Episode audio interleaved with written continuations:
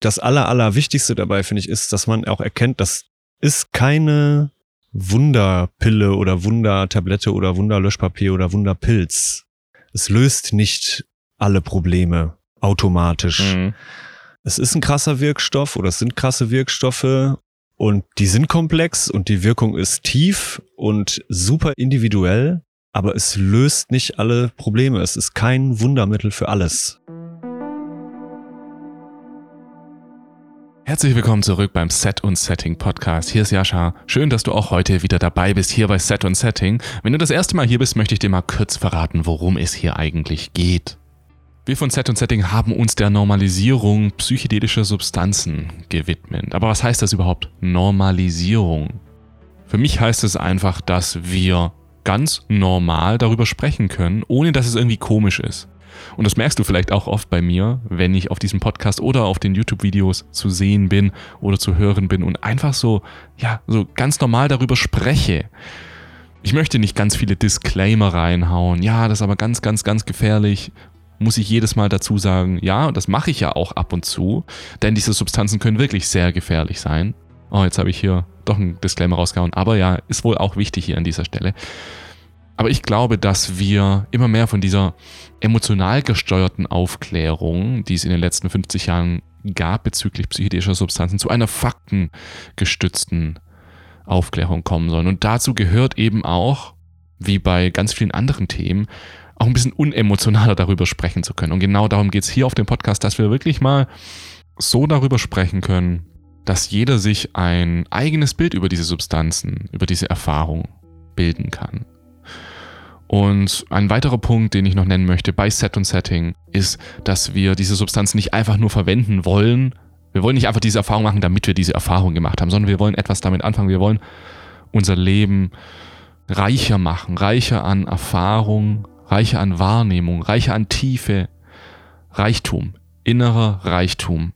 Diesen wollen wir auch immer mehr in die moderne Gesellschaft bringen. Und ich glaube, Psychedelika sind da ein ausgezeichnetes Werkzeug dafür.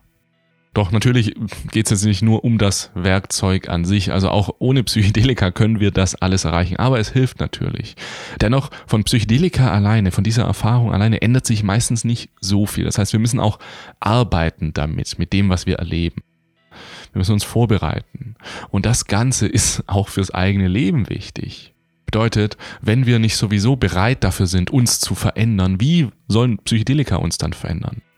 Wenn wir sowieso nicht Selbstreflexion betreiben, eine Achtsamkeitspraxis in unser Leben haben, unsere Werte definiert haben, was uns wirklich wichtig ist, wenn wir kein Verständnis für unsere eigenen Schattenanteile haben und so weiter, dann werden Psychedelika auch nichts ändern. Und das haben wir von Set and Setting in den letzten Monaten und Jahren natürlich auch immer wieder gemerkt, weshalb wir das Unlock Yourself ins Leben gerufen haben. Das Unlock Yourself, falls du es noch nicht kennst, das ist ein achtwöchiges Coaching-Programm, bei dem Isabel und ich von Set und Setting dich persönlich dabei begleiten werden, auf dieser Reise zu dir selbst. Und das eben nicht mit Psychedelika, sondern mit Bewusstseinsentwicklung. Wir führen dich dahin, deine inneren Blockaden zu finden und dich von ihnen zu befreien, um zu mehr inneren Ruhe, Gelassenheit und Erfüllung zu kommen. Und das ist eine Arbeit, die ich jedem, jedem nur empfehlen kann. An sich selbst zu arbeiten, sich selbst zu verändern und dann vielleicht Psychedelika noch als Cherry on top. Wenn du das Unlock Yourself noch nicht kennst oder schon mal überlegt hast, dich zu bewerben, dann schau auf jeden Fall auf unserer Website vorbei unlock-your-self.de oder jascharenner.de und bewirb dich bei uns und dann sehen wir uns vielleicht beim nächsten Unlock Yourself Gespräch, um gemeinsam diesen Weg zu dir selbst zu gehen. Mein heutiger Gast ist Max Hurlebaus. Wie habe ich Max kennengelernt? Ich ja, ehrlich gesagt, ich habe einfach mal bei Spotify irgendwie Psychedelika oder sowas eingegeben. Ich wollte mal schauen, was es sonst noch für deutsche Podcasts gibt, die sich mit dem Thema in irgendeiner Weise beschäftigen. Und dann habe ich den psychedelischen Reiseführer gefunden. Da war genau eine Episode oben und den habe ich mir angehört und ich fand ihn super gut produziert. Hochqualitativ, guter Inhalt, perfekt eigentlich. Genau das, wofür wir beim Set und Setting Podcast ja auch stehen. Und dann habe ich geschaut, wer das macht und das ist der Max und ich habe ihn sofort kontaktiert und ihn bei uns auf den Podcast eingeladen, weil ich auch glaube, dass diese neuen Podcasts sehr viel Aufmerksamkeit verdienen, weil momentan scheint es ja so, dass wir von Set und Setting einer der einzigen Podcasts sind, die sich auf diese, ich nenne es jetzt mal, professionellere Weise mit diesem Thema beschäftigen. Und ich glaube, das reicht nicht. Das reicht bei weitem nicht. Wir brauchen noch mehr. Noch viel mehr Aufklärung, noch viel mehr Menschen, die darüber sprechen möchten. Und deshalb, ja, habe ich den Max zu uns eingeladen. Wir sind nämlich hier gerade in Berlin und er wohnt auch in Berlin. Und dann ist er bei uns vorbeigekommen und wir haben uns kennengelernt und einfach mal losgequatscht. Und da ist einiges dabei rumgekommen. Was ich bei Max besonders spannend finde, ist, dass er auch viele der Dinge anspricht, die wir bei Set und Setting manchmal vielleicht gar nicht mehr so oft ansprechen. Nämlich, wie kannst du dich diesem Thema eigentlich von Null auf nähern? Wie fängst du damit an? Weil am Anfang hast du ganz viele verschiedene Fragen, die dich davon zurückhalten. Die vielleicht einige Psychonauten schon als, ja, das ist doch klar, sehen.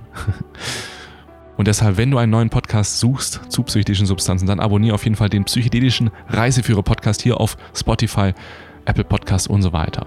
Und hör dir auf jeden Fall als erstes mal unser Gespräch an.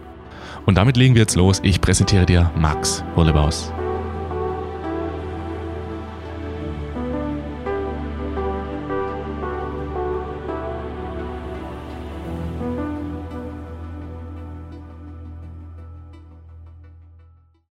Die Vöglis hört man auf jeden Fall auch. Also das ist jetzt was ganz Neues hier. Schön.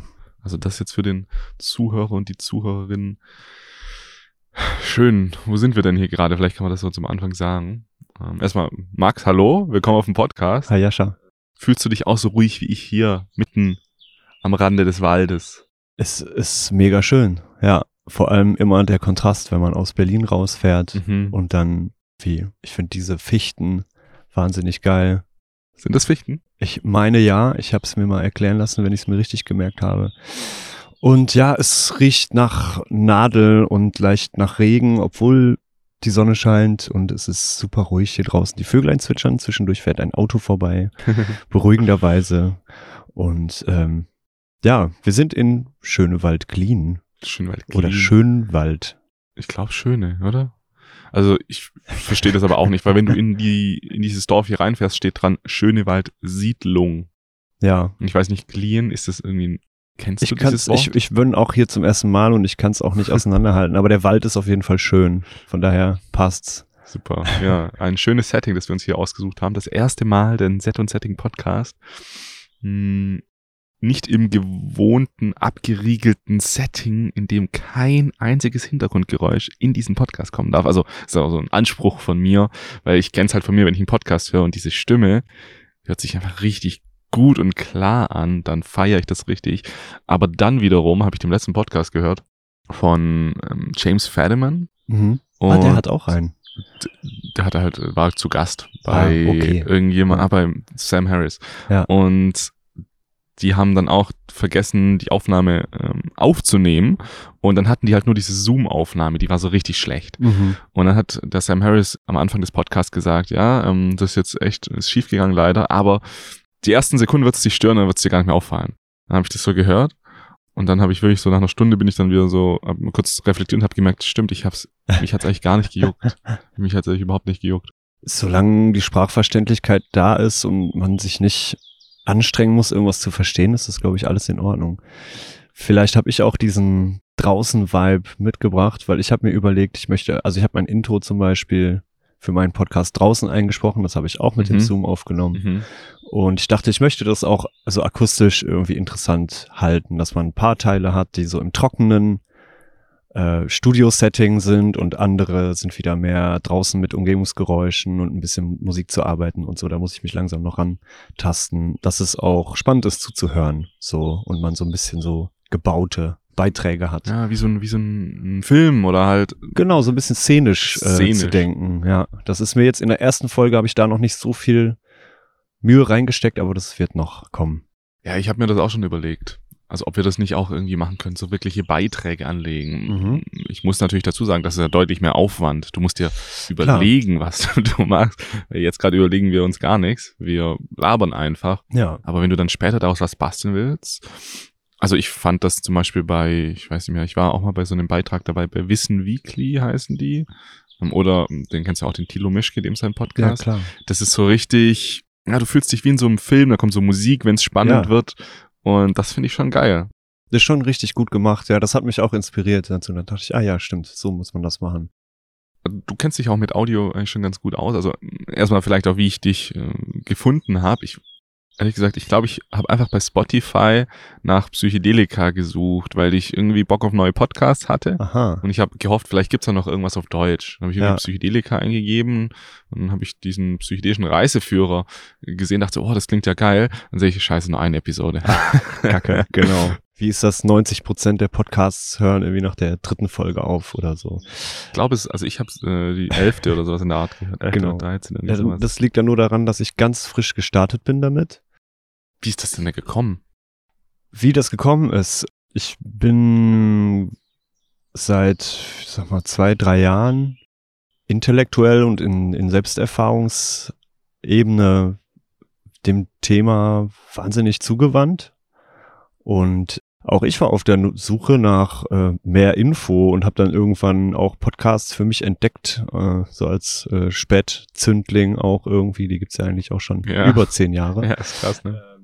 Naja, auf jeden Fall hatte ich so den Eindruck, dass es das auch im deutschsprachigen Raum noch nicht so richtig gibt. Ich hatte ein paar von den amerikanischen Kanälen Mhm. abonniert. Von denen erzähle ich auch in meiner Einleitungsfolge. Also wenn ihr da reinhören wollt, äh, schaut da in die Shownotes. ähm, ansonsten dachte ich, da gibt's äh, fast noch gar nichts. Ähm, dann habe ich den Entschluss gefasst, ich mache einfach selber einen. Ich habe genug Bücher zu Hause und ich meine, researchen kann man sowieso immer dank Internet und irgendwelche Leute fragen. Da habe ich mir gar nicht so groß Sorgen drum gemacht. Also ich dachte einfach, okay, dann mache ich das jetzt, nehme das irgendwie selber in die Hand. Und dann habe ich erst gesehen, dass es deinen Kanal schon gibt und dass der super viele Folgen hat und richtig gut gemacht ist. und ich dachte, ah, brauche ich es dann jetzt überhaupt noch? Und dachte, nee, doch, doch, komm, mach, mach trotzdem. Und auch da ähm, muss ich sagen, hat mir ein, ich sag mal, intensiver Waldspaziergang dabei geholfen, diesen Entschluss auch zu fassen und alle Zweifel wegzufegen. Weil ich Mhm. dachte, ah, bin ich denn quasi fachlich qualifiziert genug dafür? Kann ich das überhaupt? Wie Mhm. mache ich das und so? Und ich habe mir ein paar Pilze mitgenommen, bin in den Wald gegangen, bin spazieren gegangen und als ich gerade wieder rauskam, das ist ja dann immer so eine schöne Rundreise, Mhm. irgendwie man geht rein, dann ist man irgendwie tief drin, dann ist man auch total in seinen Gedanken oder total in der Natur, irgend von irgendeinem Eindruck gefesselt. Und irgendwann lässt die Wirkung wieder nach und man, es neigt sich dem Ende, man geht wieder raus. Und das hat für mich immer so einen totalen, da sind irgendwie alle Schleier enthoben und da dachte ich so, ja, auf jeden Fall mache ich das. Klar, kein Problem. Ich weiß auch schon dann, es hatte nämlich gerade geregnet und die, der Regen tropfte so von den Blättern und ich dachte so, so muss eigentlich das Intro klingen. So, genau. Auf jeden Fall war das so mein Anreiz dafür. Und genau, du hast gefragt wegen ähm, audiotechnischem Hintergrund, den habe ich tatsächlich. Ich bin nämlich eigentlich Musiker und ich habe Musikproduktion studiert, auch in Holland. Hm. Und ähm, ja, bin nach dem Studium nach Berlin gekommen, um so mein Umfeld, mein kreatives Umfeld zu erweitern. Und ähm, das funktioniert auch ganz gut, wenn nicht gerade eine Pandemie wütet. ja. Genau, und habe dann auch angefangen, im Bereich Podcast zu arbeiten für eine Podcast-Plattform und äh, einen Podcast-Hosting-Service und, und mehr. Und dann war es eigentlich nur noch dabei, eins und zwei zusammenzuzählen oder eins, zwei und drei, nämlich den audiotechnischen Hintergrund, die Begeisterung Mhm. fürs Thema Psychedelika und für das Medium Podcast. Und zack, war das Ding eigentlich klar.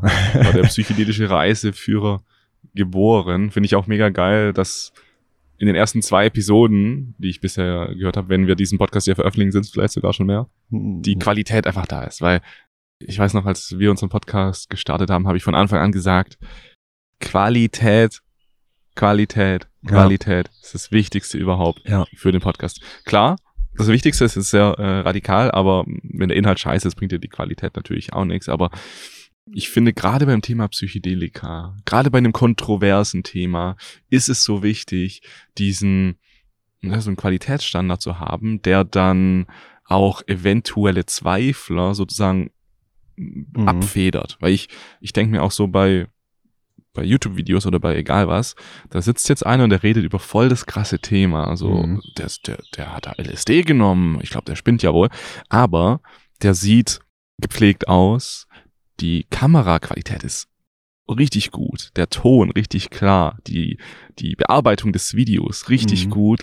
Und ich glaube, das macht unterbewusst was mit dir. Und genauso ist es beim Podcast auch. Ja. Ähm, deswegen halte ich es für wichtig.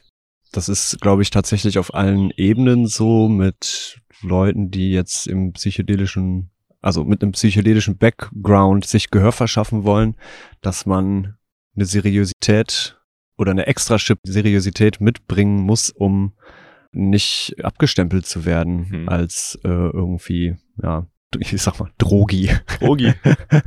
so, äh, und ich glaube, ich weiß nicht, wie das unter Forschern ist. Das wäre auch interessant zu erfahren, ob das da ähnlich gilt. Also, wenn man mit so einem kontroversen Thema mhm. beschäftigt ist und da auch forscht, ob man sich da, also man muss sich irgendwie anders durchsetzen, weil es gibt eben viele Vorurteile, viele Klischees, und ähm, nur ein absolut glaubwürdiger Auftritt kann die so ein bisschen abfedern, wie du sagst, ja.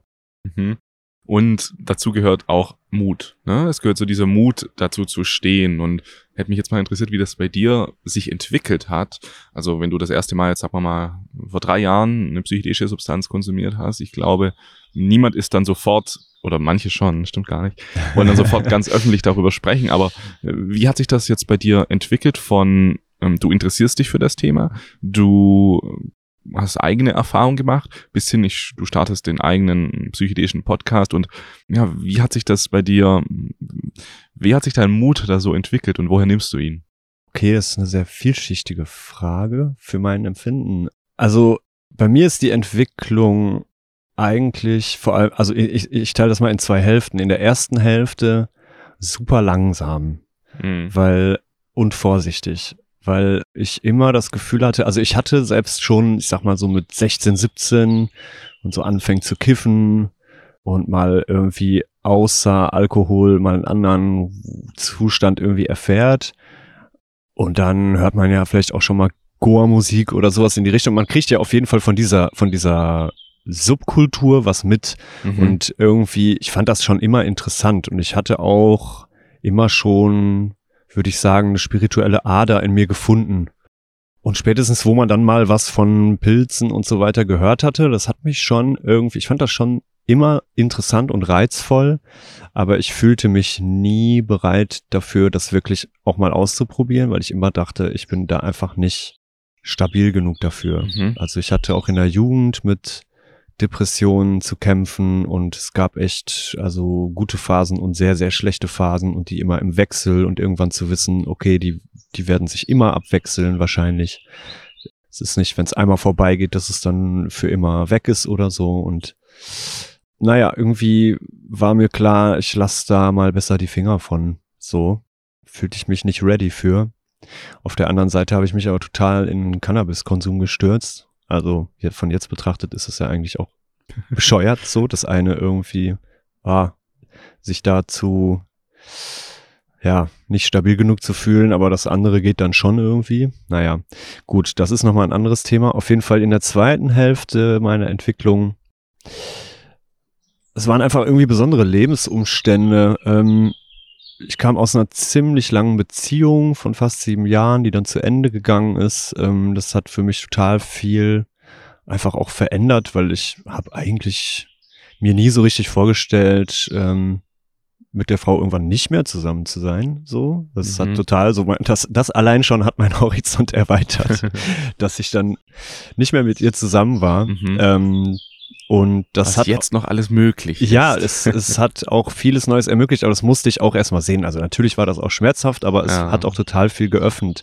Und in so einem Öffnungsmoment, sage ich mal, wo eh vieles, was, was ich bisher geglaubt habe, war so ein bisschen, bisschen runter in der Priorität, ähm, hat mir ein guter Freund ein bisschen LSD angeboten und ich hätte sonst immer Nein gesagt. Und an dem Donnerstagnachmittag dachte ich mir, ach komm, was kann jetzt schon passieren? Irgendwie bin ich, ja, jetzt ja. Ja, jetzt ja. ist richtig. Vor drei Jahren war das. Das war ungefähr vor drei Jahren, glaube ich, und es war mega schönes Wochenende. Ich bin da auch sehr, da muss ich jetzt auch sagen, ich bin da immer noch super, super vorsichtig. Ich stürze mich da nicht rein. Ich bin nicht so der Abenteuer-Bungee-Typ. Ich bin der, ich lese erstmal drei Bücher darüber Typ und dann Mhm. gucke ich mal, wie ich Mhm. mich dazu fühle. Und ich habe ihm gesagt, mach aber so klein wie möglich die Dosis. Das war irgendwie so, das passte unter einen frisch geschnittenen Fingernagel ungefähr so. Und also ich hatte jetzt keine, ich habe nichts gesehen, was nicht da ist oder was nur aus meinem Kopf kommt, sondern es war alles total kontrollierbar, aber ich habe das innerlich gespürt. Das ganze Wochenende, die nächste Woche und bestimmt noch vier Wochen drauf. Also das Mhm. hat wirklich Wellen geschlagen und ich habe gemerkt, okay, das kann was und das ist krass. Und ähm, obwohl das so wenig war, ich weiß nicht, es war für mich, für mich muss ich sagen, die perfekte Dosis im perfekten Moment. Es war super, super wenig, aber genau so, wie ich es irgendwie brauchte, um mich sicher zu fühlen. Und ich bin bis heute sehr dankbar dafür, weil es hat wahnsinnig viel geöffnet. Ich war vorher schon wie so eine frisch geöffnete Dose und das hat aber das Ganze dann nochmal mehr durchlüftet, würde ich sagen, um bildlich irgendwie da zu sprechen. Ja, ja. Und ja, das war so der Einstieg und äh, dann dachte ich, ähm, naja, dann habe ich irgendwann noch mal Pilze geschenkt bekommen von jemandem, der die, glaube ich, gezüchtet hat und ich wusste aber auch gar nichts damit anzufangen. Ich glaube, das war davor noch. Mhm. Und irgendwie war mir so, nee, nee, das wollte ich irgendwie nicht. Ich habe die dann, ich konnte dann auch nicht zuordnen, was ist jetzt normal an denen. Die sehen auch so komisch aus, wenn man die nicht kennt. Und dann dachte ich, nee, die sind auch irgendwie verschimmelt. Und dann hatte ich nachgelesen, nee, man soll die verschimmelten nicht essen und so. Und die sehen eh schon so gruselig aus. Und dann habe ich sie irgendwann weggeschmissen. Ich habe ein Mini-Ding probiert, nichts gemerkt, bin einfach nur müde geworden. Es war auch schon nachts. Und dann habe ich sie weggeschmissen. Also das war auch so ein in die Tonne Experiment, aber Ja. auch, weil ich mich natürlich wie gesagt, ich taste mich da von unten ran, so. Und dann ja irgendwann, ähm, irgendwann auch mit Trüffeln, mit denen du ja auch arbeitest, ähm, dann die ersten Selbsterfahrungen gemacht und dann etwas mehr Mut zusammengekratzt, um Mhm. äh, Dosen zu erhöhen und damit dann schöne Erfahrungen gemacht. Mhm. Und auch vielleicht ein, zwei unschöne, aber ja, Die das ist gehören okay. dazu, ne? Die genau. Ich glaube, ich glaub, wer nie eine unschöne Erfahrung hatte, der hat noch nicht erfahren. Weil die Psyche ist nicht schön. Ja. So, überall.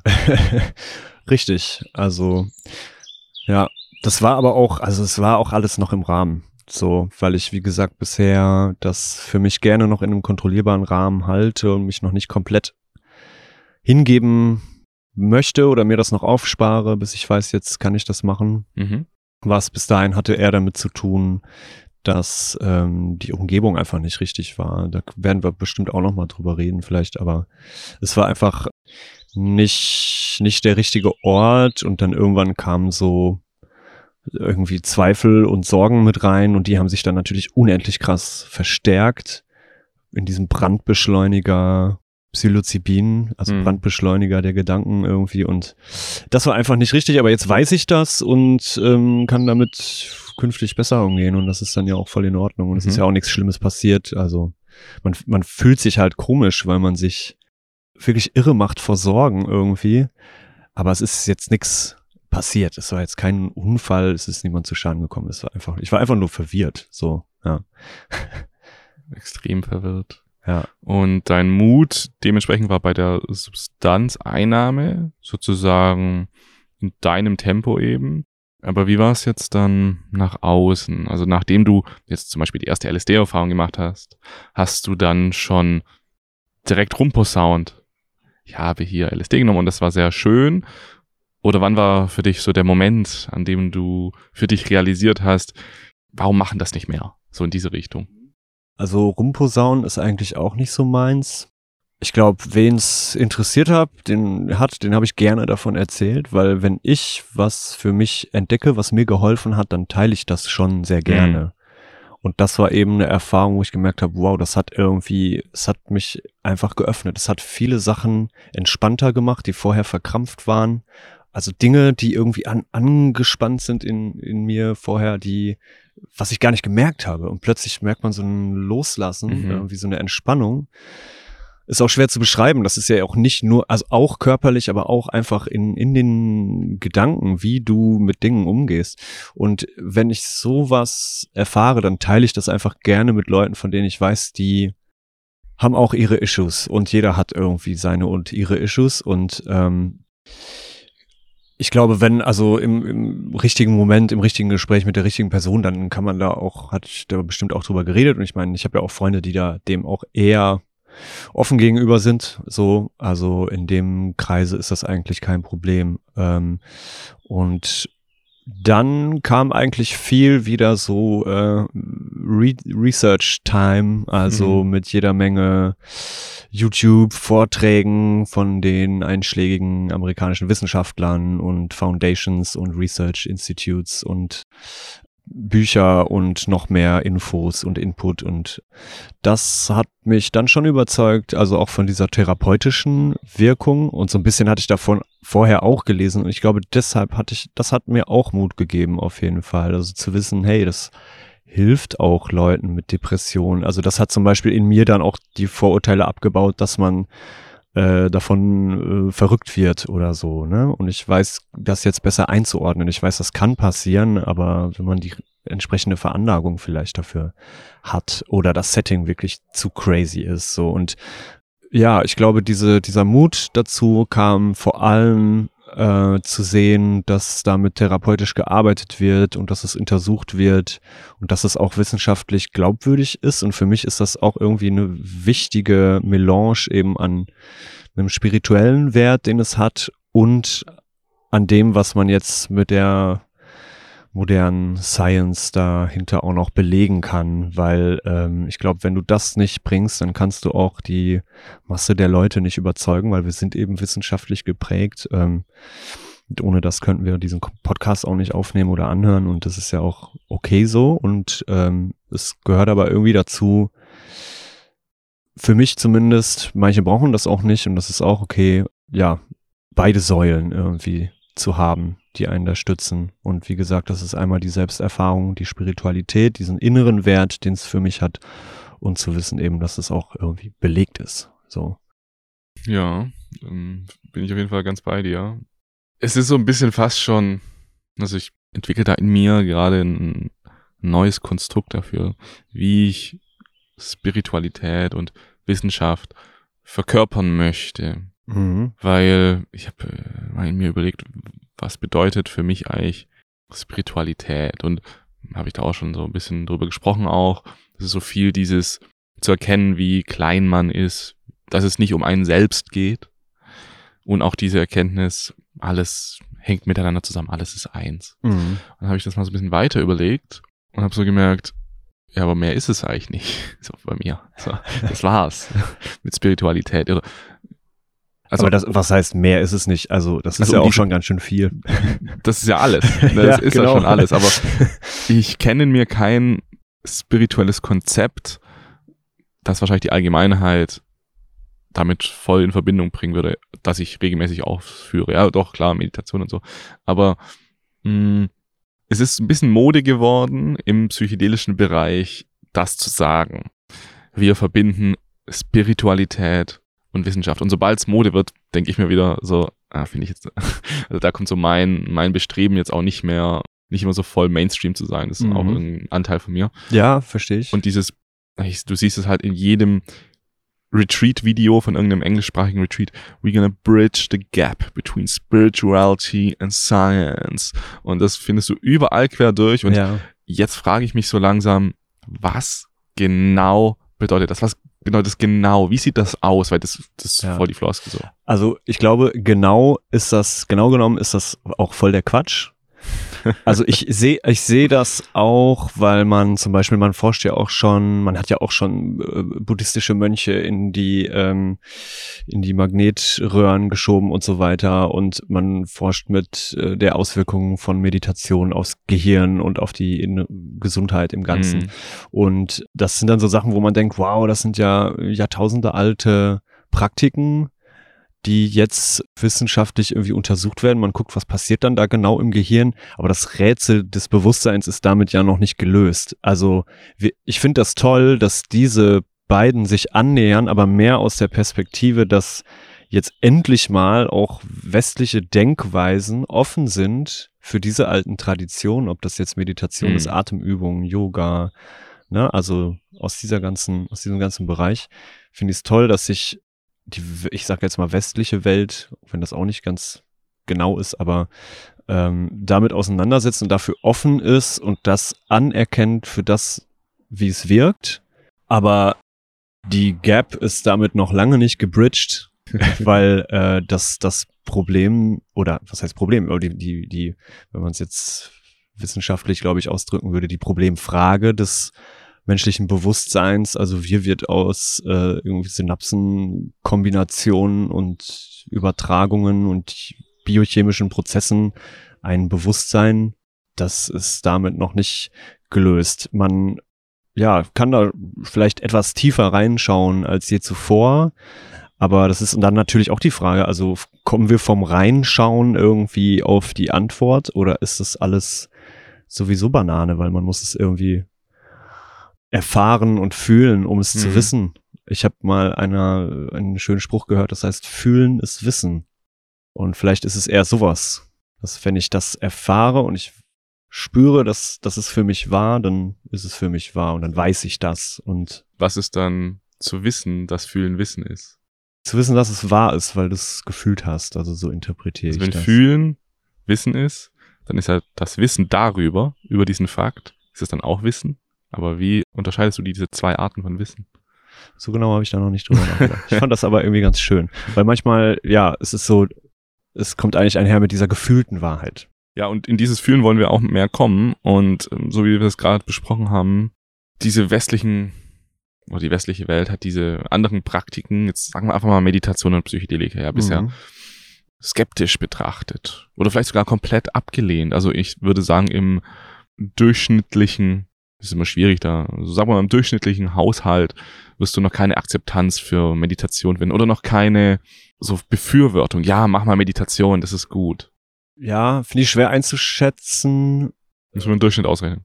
Im Durchschnitt vielleicht ja eher weniger. Aber ich glaube, da ist die Akzeptanz auf jeden Fall höher, weil das ist nicht so was krasses. Man muss dafür nichts einnehmen, was unter dem Betäubungsmittelschutzgesetz steht. Das stimmt, das ist nicht verboten. Aber äh, ich habe einen Artikel gelesen, dass bei Meditations-Vipassana-Retreats es regelmäßig zu psychotischen Ausfällen kommt. Also auch meditieren ja. kann gefährlich werden, wenn du die äh, Vorerkrankung hast. Aber ah, worauf ah, ich jetzt eigentlich raus wollte, ja.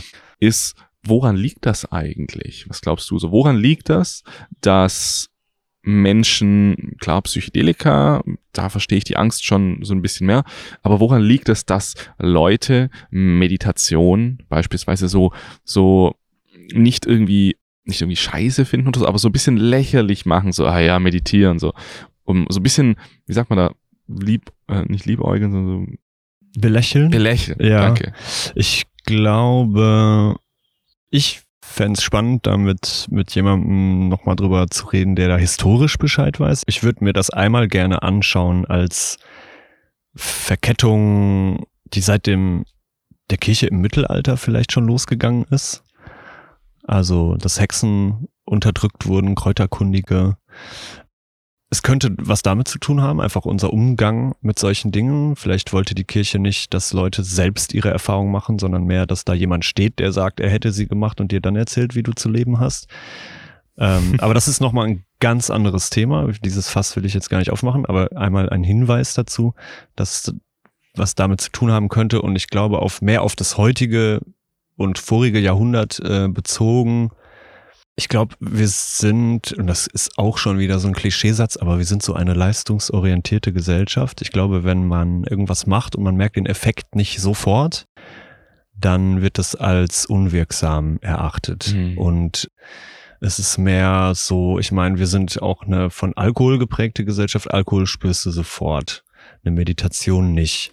Sport spürst du sofort eine Meditation erstmal, da musst du schon ein bisschen, das fordert eine gewisse Sensibilität und Antennen auch nach innen und ich glaube, die sind einfach nicht so kultiviert.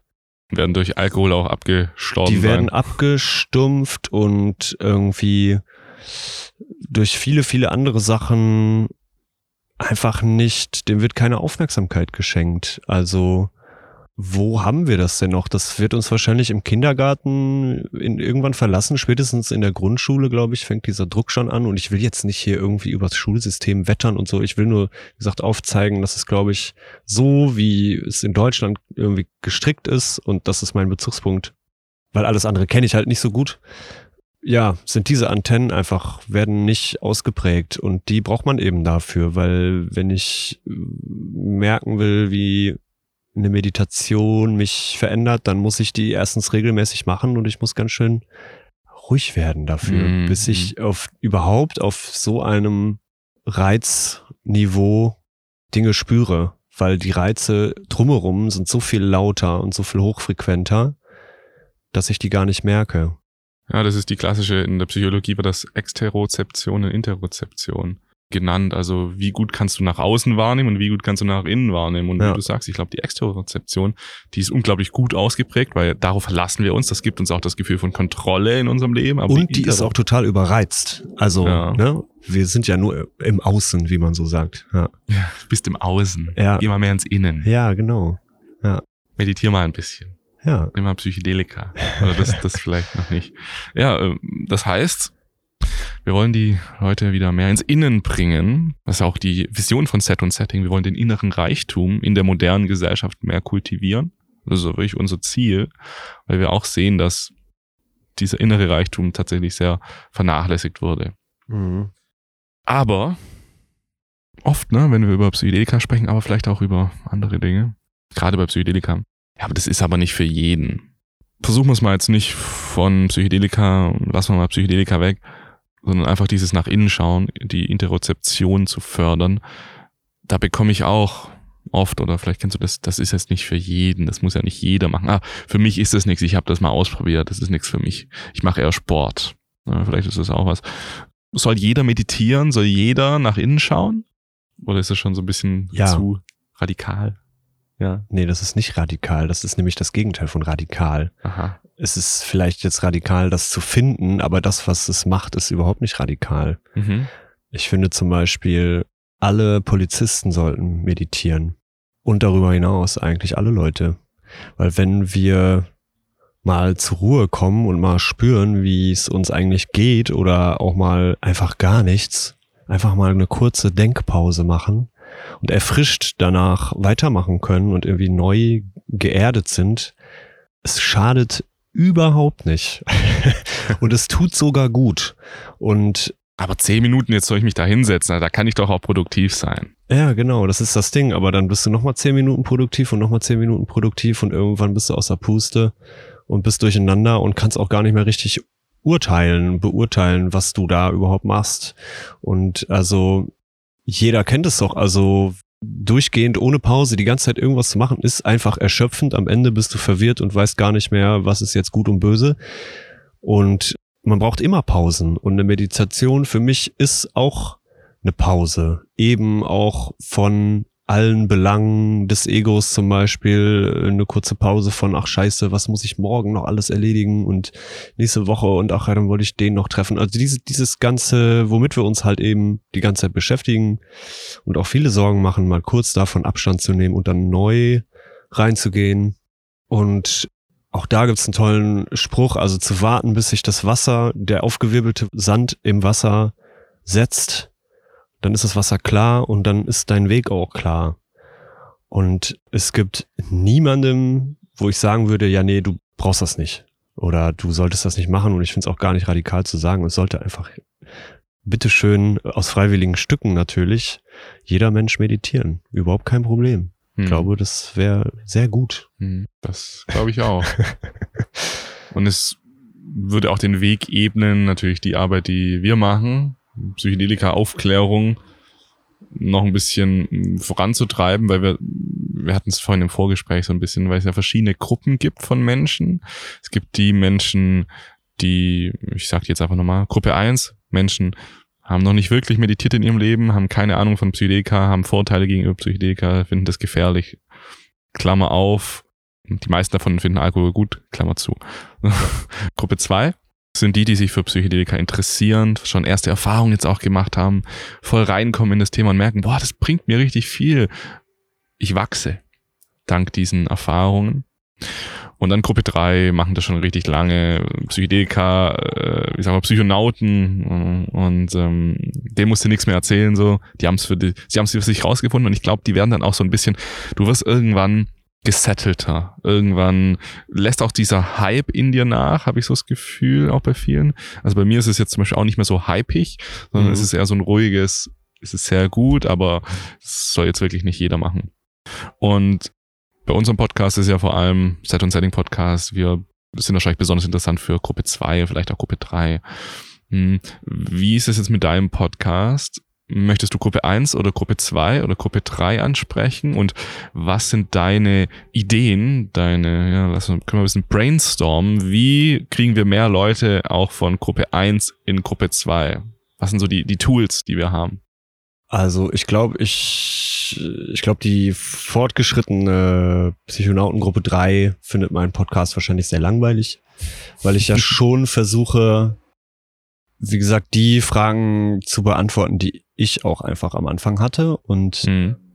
würde mich selbst auch in Gruppe 2 zuordnen und da auch eher noch bei den Jüngeren vielleicht, so, die noch so einen bunten Schulranzen haben. Und ähm, Schultüte. genau. Und ja, wie das zu bewerkstelligen ist, also da hatten wir ja vorhin auch schon drüber gesprochen, bevor die Aufnahme lief. Also das ist, hat viel damit zu tun, natürlich, wie das medial aufgegriffen wird. Mhm. Und auch Podcast ist eine Sache, das ist halt on demand, also man hört es, weil man es hören will. Ja. So, man hört die Sachen, die einen interessieren. Ich habe kein Abo von irgendeinem Podcast, der mir egal ist. So, das ist ja auch klar. Und das ist ja auch einerseits das Schöne, also man kann seine Interessen da total füttern oder ja, genau, irgendwie in die, mehr in die Tiefe gehen, aber es ist irgendwie schwierig, da in die Breite zu gehen. Also lasse ich mir was vorschlagen, was ich mir jetzt anhöre oder angucke, ja, dann bin ich schon wieder, dann hat es mit irgendwelchen Algorithmen zu tun oder mit irgendwelchen anderen Hypes gerade eben, die gerade eben laufen. Also viele mhm. haben das geklickt, deswegen guckt das jetzt auch. Und ähm, ja, was, was sind das für Momente, in denen du dich einem neuen Thema öffnest. Ich glaube, das ist meistens durch vielleicht eine persönliche Empfehlung und ein Gespräch. Ich weiß nicht, ich habe das Gefühl, ich habe das nicht so sehr online oder wenn, dann ist es nicht so emotional behaftet. Aber ich müsste da nochmal in mich gehen und das irgendwie zu beurteilen. Ich weiß nicht, wie ist es bei dir? Hast du irgendwas, dich jemand auf ein neues, einen neuen Lebensinteressenbereich irgendwie aufmerksam gemacht hat und wie das kam. Also mhm. das ist ein guter, guter Punkt. Und ich glaube, da ist, es muss auch häufiger passieren. Vielleicht reicht es gar nicht, wenn dich eine Person mal an einem Abend zulabert mit irgendwas mhm. und du danach denkst, ah ja, das muss ich auf jeden Fall googeln, ja, was er da erzählt kommen, hat. Ne? Ich glaube, das muss auch wiederholt werden, weil einfach durch Wiederholung schleift sich sowas auch ein. Ich finde gerade auch, ich weiß nicht, was für Beziehungen das sind, aber bei vielen, zum Beispiel, wenn ich jetzt meiner Mutter was erzähle oder so, oder irgendwelchen Leuten, die da sowieso skeptisch gegenüber sind, egal was es jetzt ist, und ich sage dann, ja, hier und da ist gut, guck mal Studien, guck mal ganz toll, ja. dann ist noch eher so, ah ja, mh, mh, okay. Aber dann hört die Person von irgendeiner random anderen Person, also voll zufällig aus dem Nichts, ja, hier, sagen wir einfach mal Psychedelika, hab die ja. Doku gesehen, voll interessant. Und dann auf einmal sagt die Person, ja, ja, ja, das kenne ich auch schon. Ja, ja, das kenne ich auch schon, hat mir mein Sohn erzählt. Das äh, ist echt gut, ist echt gut. Dann bist du auf einmal so, da merkst du, da ist so ein Social Proof da. Das ist ja. gar nicht so diese eine Person. Und ich glaube, äh, du hast es, glaube ich, richtig gut jetzt getroffen, so aus meiner äh, Meinung. Letzten Endes geht es um persönlichen Austausch. Letztendlich wirst du, letztendlich wirst du nicht etwas tun, was in der Allgemeinheit als gefährlich eingestuft wird, wenn du nur nur liest oder nur Medien ja. konsumierst. Es muss irgendwie aus dem persönlichen Umfeld kommen. Bei mir war mein erster ähm, definitiver Substanzkonsum, also illegal, auch durch einen Freund. Ja. Der macht das, aha, der, der wirkt jetzt ganz vernünftig, okay, ich mach das jetzt auch. Ja. Ja, und man darf auch nicht vergessen, es hat, glaube ich, immer, es hat immer auch eine emotionale Einbettung. Und die ist natürlich, die kann auch geprägt sein. Also wenn alle schreien, es ist gefährlich, dann klar beeinflusst dich das. Wenn dir jemand nahestehenden sagt, so du, ich habe da so eine Session gemacht, das hat mich so krass irgendwie weitergebracht, dann stehst du da nochmal drauf anders zu. Also es ist ja auch wie, was für ein Verhältnis hast du zu den Leuten, die da mit dir Mhm. sprechen. Und ja, also es ist entweder, glaube ich, wieder durch, durch äh, so eine wissenschaftliche oder sonst wie seriöse Glaubwürdigkeit gegeben oder weil man der Person nahe steht und der auch einfach vertraut. Und auch Mütter dürfen da zuhören. Ich weiß nicht, meine Mutter hat, glaube ich, erst einen Podcast von mir gehört. Bin mir aber nicht sicher. Mama, wenn du das hörst, sag mir Bescheid. äh, also ich glaube, sobald Psychedelika eben legalisiert werden, ist sowieso dann nochmal ein ganz anderes Ding. Ja. Und jetzt dann im übertriebenen Sinne, und da hatte ich mit dem Joe auch drüber geredet oder er hat's angesprochen, Hype-Vermeidung. Also Mhm. es, da, es darf eigentlich auch nicht zum Hype werden, weil dann ist, ich weiß auch nicht, äh, Passiert was. Alkohol ist auch zum Hype geworden und es ist so eine zerstörerische Substanz. Ist das Letzte, was du irgendwo im Eckchen in der hintersten Tankstelle noch rund um die Uhr kaufen kannst, ist halt eben dieses Nervengift und natürlich kann man damit normal umgehen, aber es ist halt eben schwer, wenn das so overhyped ist und überverfügbar und das sollte auch mit so, gerade mit so doch sehr stark wirksamen Substanzen Mhm.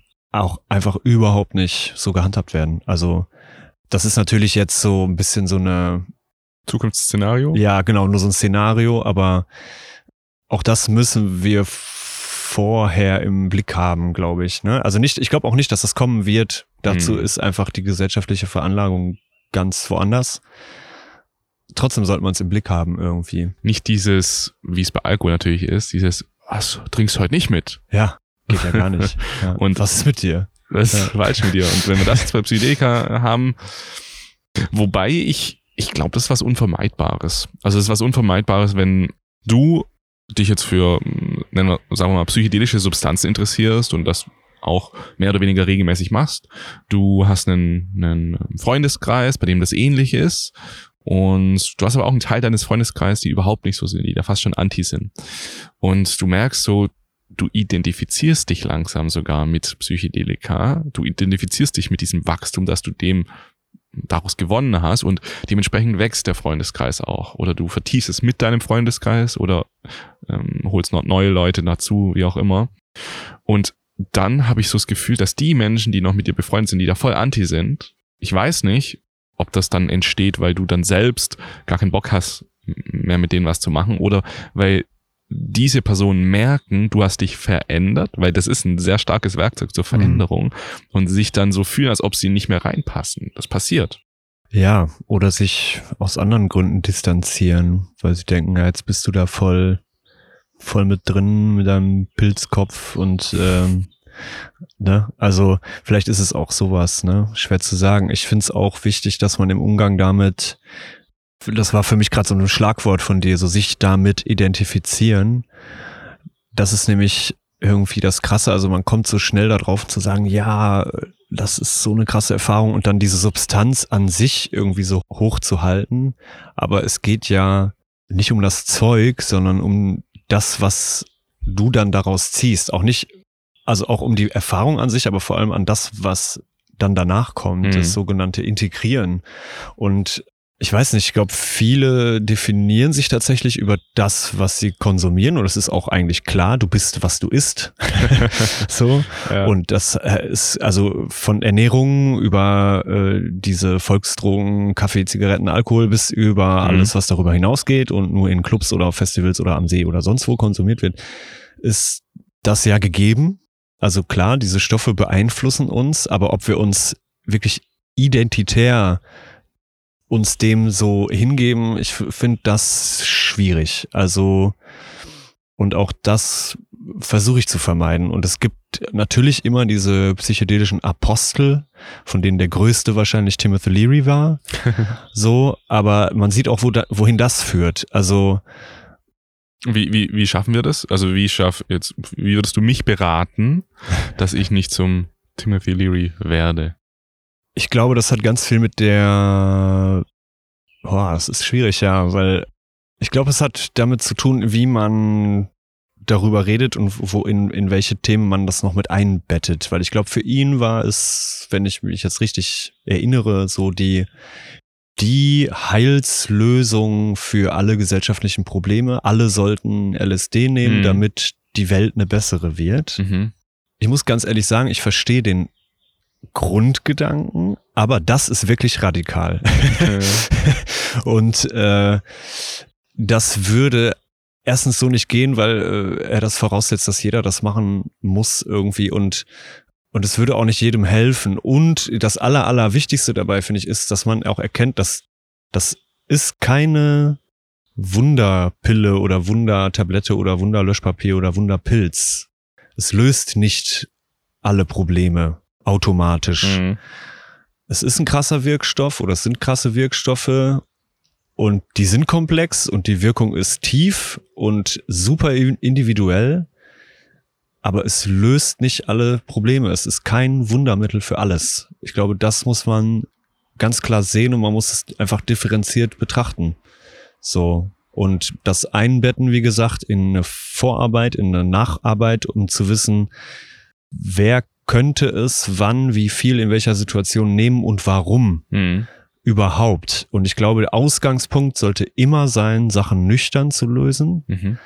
weil wir können das alles auch nüchtern erreichen.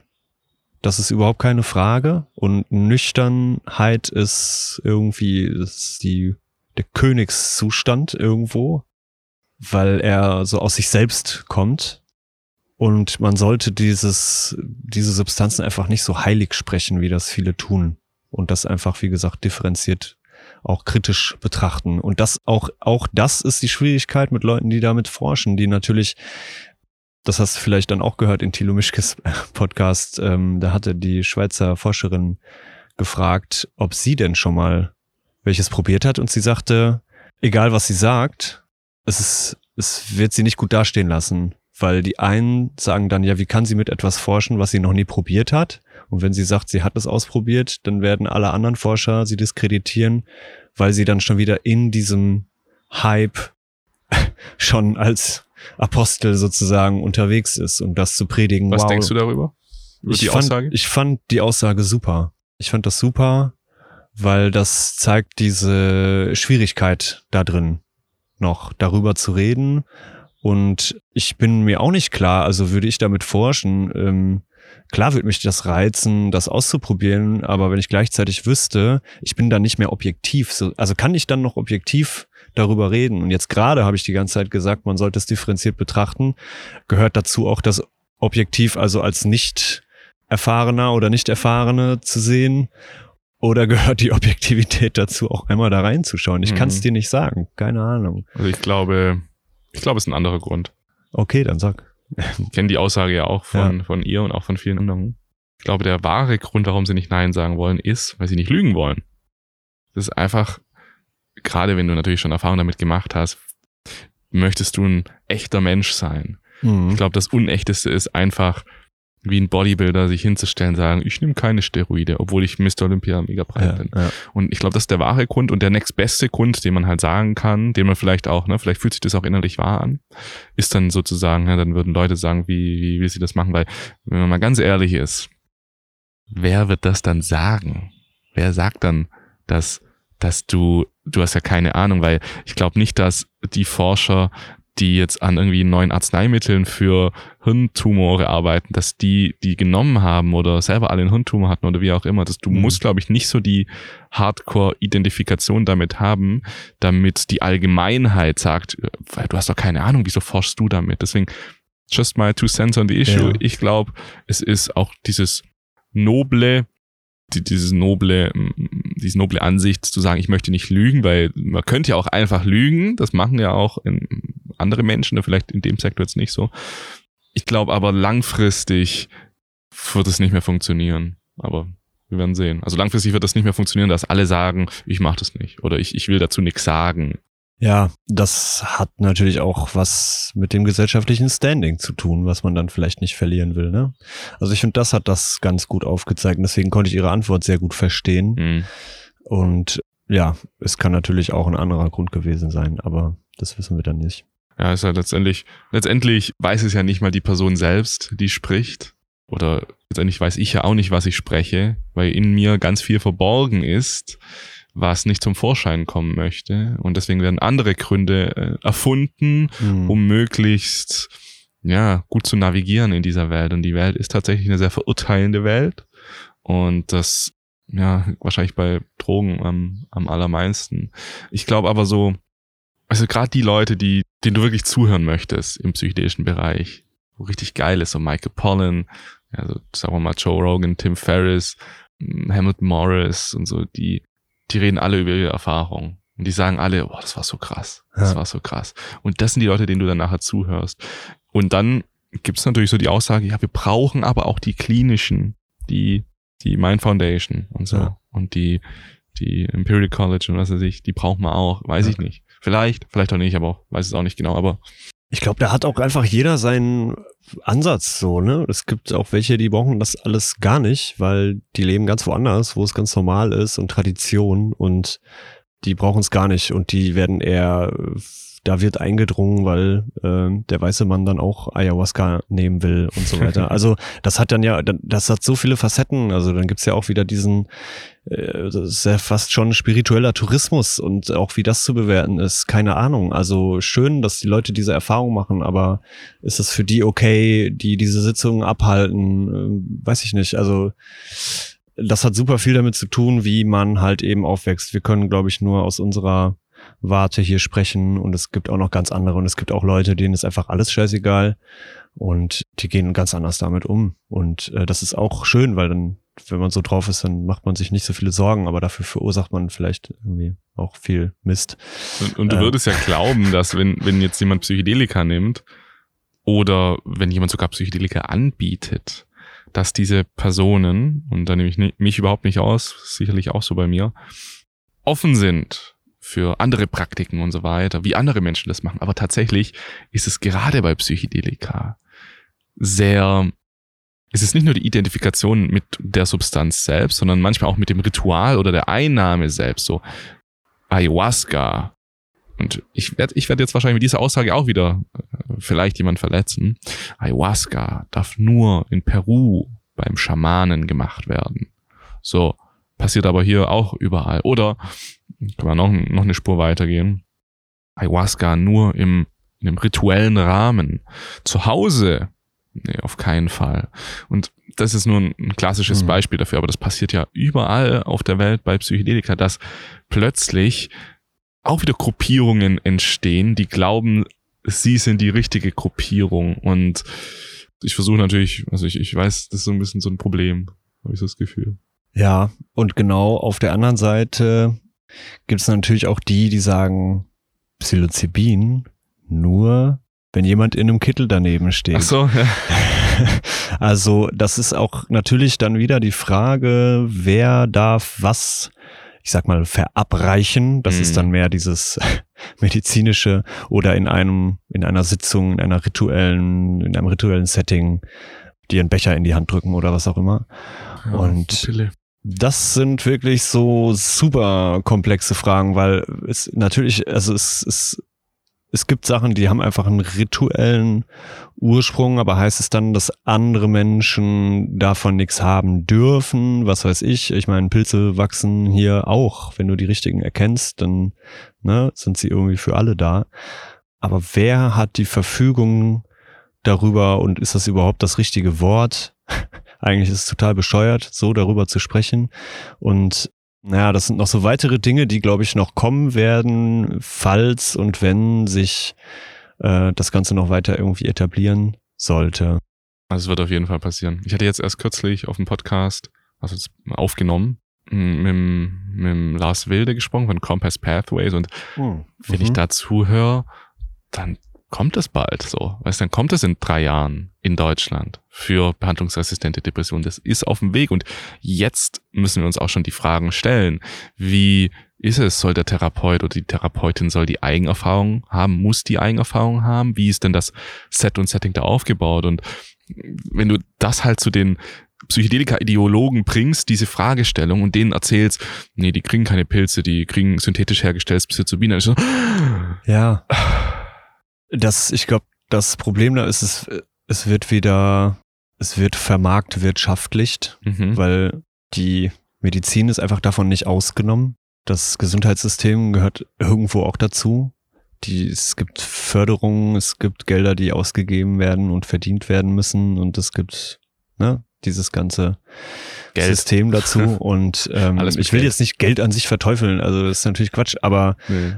Auch da wird es dann reinrutschen und ob das dem Umgang damit zuträglich ist, das ist eben noch ein großes Fragezeichen. Und es wird immer so sein, egal was kommt, dass es wird diesen, ich sag mal, medizinischen Ansatz geben und es ist natürlich auch super, wenn das, wenn das effektiv in Therapien eingesetzt wird, dann ist das ein wahnsinniger Schritt nach vorne.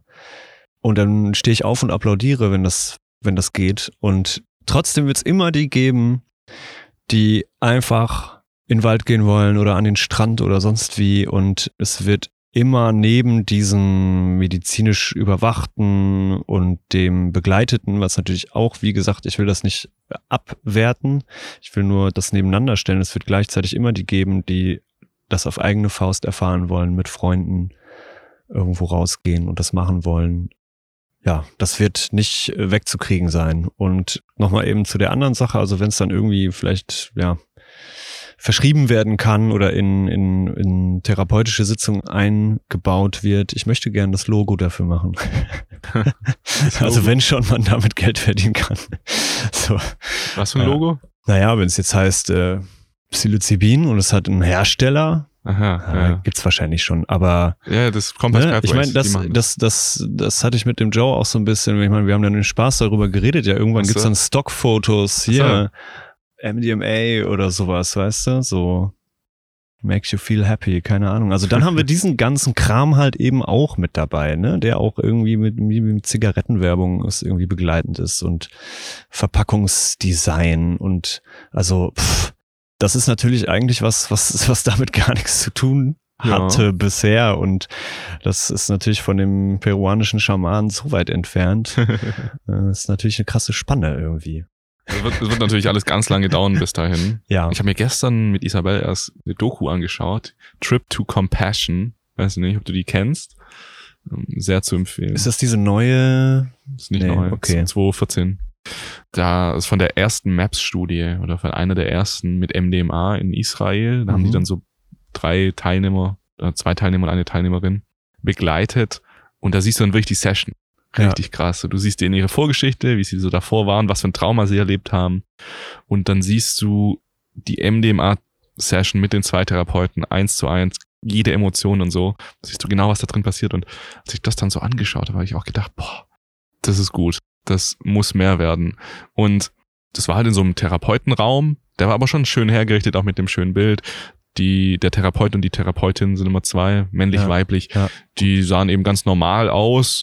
So Ja. ganz normale Therapeuten eben. Und die hatten dann auch so ein Klemmbrett dabei, haben ab und zu ein bisschen was mitgeschrieben, aber sonst waren die einfach menschlich da. Ja. Ne? Also es ist immer, glaube ich, diese Verknüpfung zwischen, zwischen klinisch und zugeknöpft. Ich glaube nämlich, so ist es überhaupt nicht. Und ich glaube Ja. auch nicht, dass jemals jemand mit dem weißen Kittel eine psychedelische Therapie durchführt, weil das hat man ja schon mal probiert in den 50ern und 60ern und dann ist auch irgendwann, ich glaube, Aldous Huxley hat dann irgendwann gesagt, das funktioniert irgendwie nicht so gut. Ja. Es scheint irgendwie das Setting wichtig zu sein. Und dann Ja. haben sie ja diese therapeutischen Räume dann schöner eingerichtet und die Menschen, es war einfach menschlicher das Ganze. Ich, ich habe es auch ein bisschen überspitzt ausgedrückt. Die Kittel sind ja, klar, ich, nicht da. darauf habe ich mich auch gar nicht bezogen. Okay. Sondern ich, ich wollte jetzt einfach darauf raus, dass die Zukunft von Psychedelika, egal wie skaliert sie sein wird, egal ob es dann Brandings gibt, verschiedene Firmen und Packungsdesign und, und so weiter.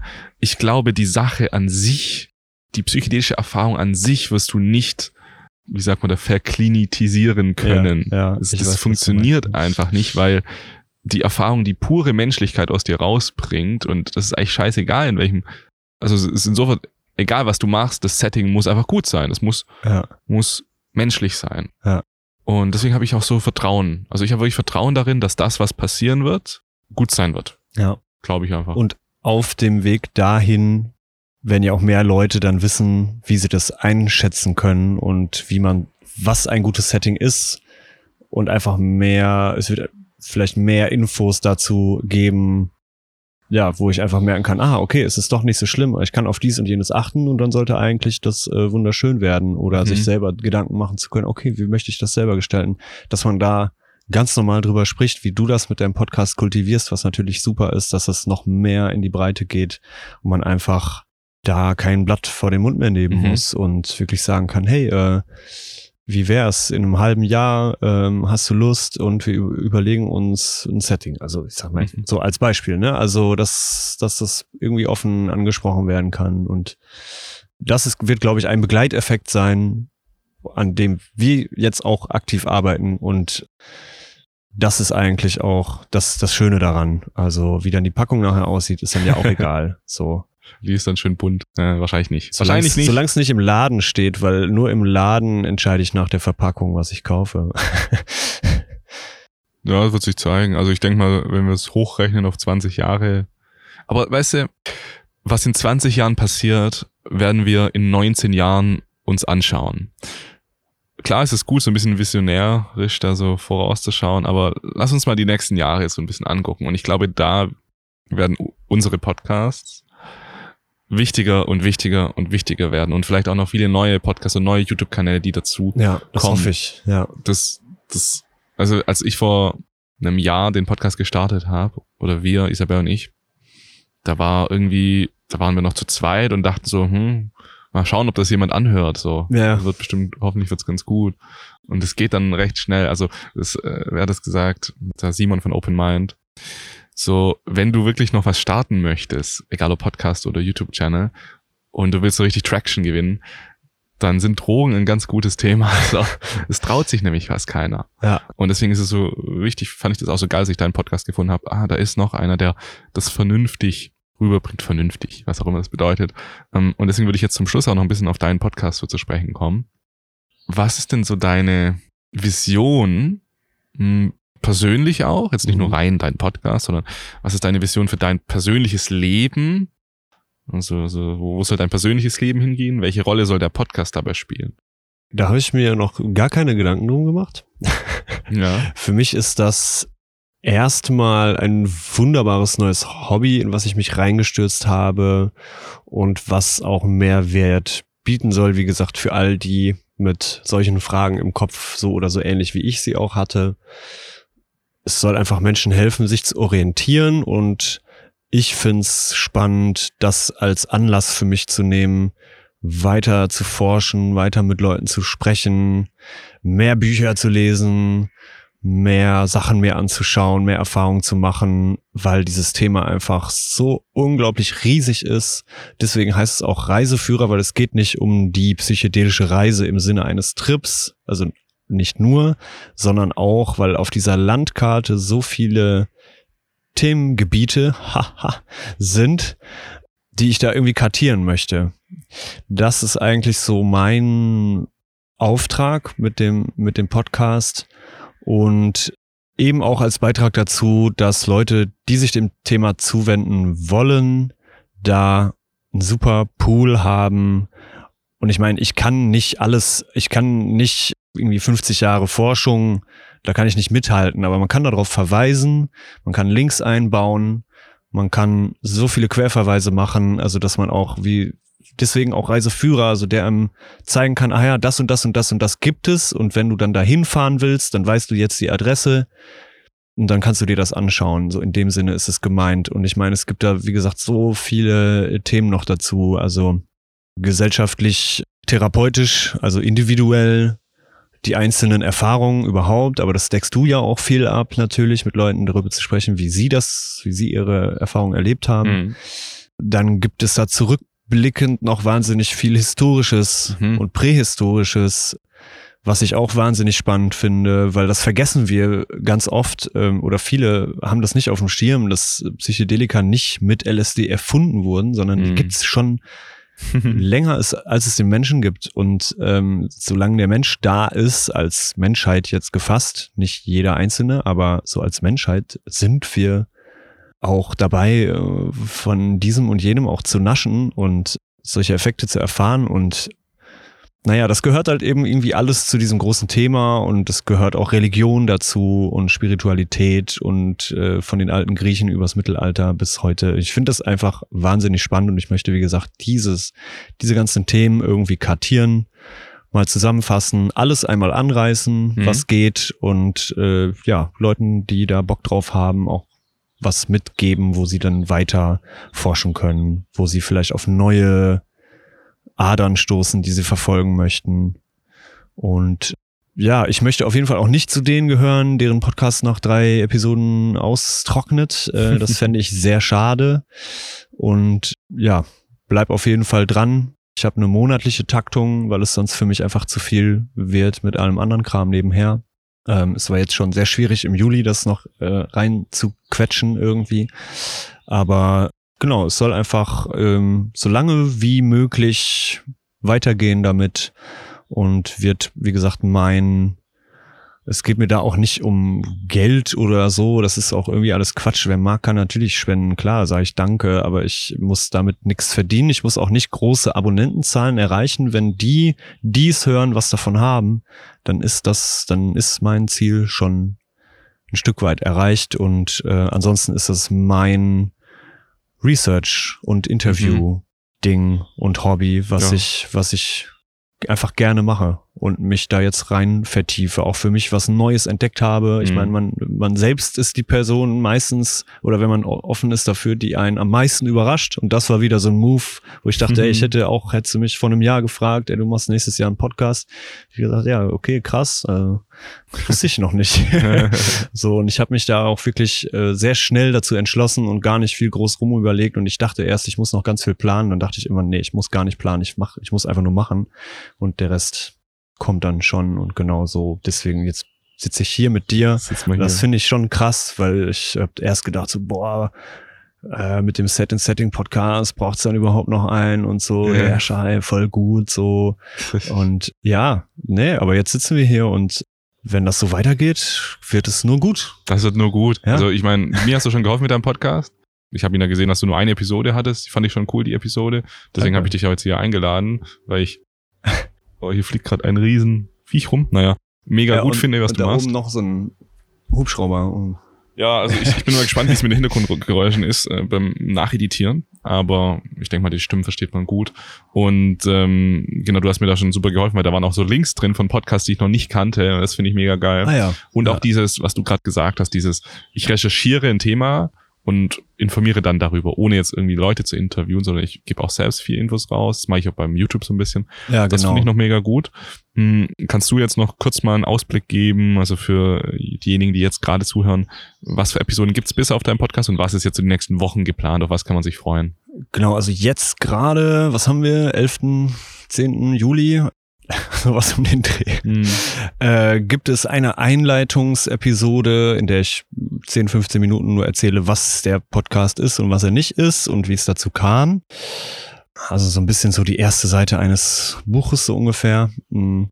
Und in der ersten vollen Episode, also Episode 0 und dann Episode 01, gibt es ein Gespräch mit dem Leiter des Psychedelic Salon Berlin, der einfach einen Einblick gibt in die, in die Community. Wir reißen noch viele, viele andere Themen an und äh, das ist erstmal ein guter Einstieg, um auch einen kleinen Überblick zu gewinnen. Was gibt es da für Themen? Und es wird auch schon über Spirituelles gesprochen und auch schon wie wir über so einen Ausblick, was könnte in den nächsten Jahren passieren, weil mhm. einfach gerade sich unglaublich viel tut. Genau, das ist also ein weiterer Einstieg ins Thema. Die nächste Folge wollte ich, wie auch gerade angesprochen, eigentlich mehr recherchierte Sachen darlegen. Ich glaube, ich möchte einmal ein, wie ein Glossar so ein bisschen machen und einfach mal ein paar Definitionen raushauen mhm. und ein paar Sachen klären, weil bevor man jetzt hier über irgendwelche Substanzen und Fachbegriffe spricht, auch einmal vorher einfach klar machen, was die bedeuten, so dass man so ein bisschen so das Vokabular und die Tools hat, ähm, dann im weiteren Verlauf darüber zu reden. Dann hatte ich gestern das Interview mit einem Rechtsanwalt, äh, auch unter anderem mit Schwerpunkt fürs Betäubungsmittelgesetz und das war wirklich spannend von mhm. dem mal ein paar Sachen zu hören und zu erfahren und das wird dann in einer der darauf folgenden, folgenden Episoden verarbeitet Habt werden. ihr da über auch so Research Chemicals gesprochen? Zufällig? Im Sinne von neue psychoaktive Stoffe oder Legal Highs. Ja, ja, also genau. genau. das ist jetzt in den Begriffen für mich ja noch nicht alles so klar getrennt voneinander, aber äh, ja, auf jeden Fall haben Cool. wir das auch angerissen. Ja, genau. Ja, super, Max. Also ich kann deinen Podcast wärmstens empfehlen. Alle, die jetzt zuhören, geht jetzt bei Spotify oder wo auch immer, gibt ein der psychedelische Reiseführer oder hier, das ist der Link wahrscheinlich auch in den Show Notes und abonniert den Podcast. Ich bin so froh, dass wir jetzt einen weiteren Mitstreiter der gut recherchierten, qualitativ hochwertigen psychedelischen deutschen Podcast haben. Mega geil. Vielen Dank. Gerne und danke, dass du da warst, Max.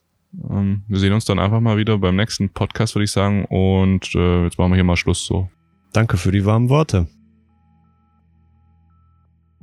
Und da sind wir wieder zurück. Schön, dass du bis hier zugehört hast. Ich hoffe, du hattest genauso viel Freude wie ich mit diesem Gespräch. Und nochmal, wenn du mehr über Max wissen willst und über seinen Podcast, dann abonnieren jetzt hier der psychedelische Reiseführer. Link ist auch unten noch in der Podcast-Beschreibung. Und wie zu Beginn gesagt, wenn du mal tiefgründige Persönlichkeits- und Bewusstseinsentwicklung machen möchtest, jetzt gar nicht mit Psychedelika, sondern einfach an dir arbeiten, ein Fundament in dir aufbauen, das zu mehr Erfüllung und Ruhe und dazu führen wird, dass du deine Blockaden in Zukunft viel schneller erkennen und dich davon befreien kannst, dann schau jetzt bei unlock-your-self.de vorbei und bewirb dich bei uns beim Unlock Yourself. Vielleicht sehen wir uns ja bald persönlich im nächsten Gespräch. Also, schau jetzt da auf jeden Fall vorbei. Link ist in der Podcast-Beschreibung. Und dann sehen wir uns, denke ich mal, wieder beim nächsten Podcast. Bis dahin sage ich Tschüss aus Berlin und bis dahin, ciao.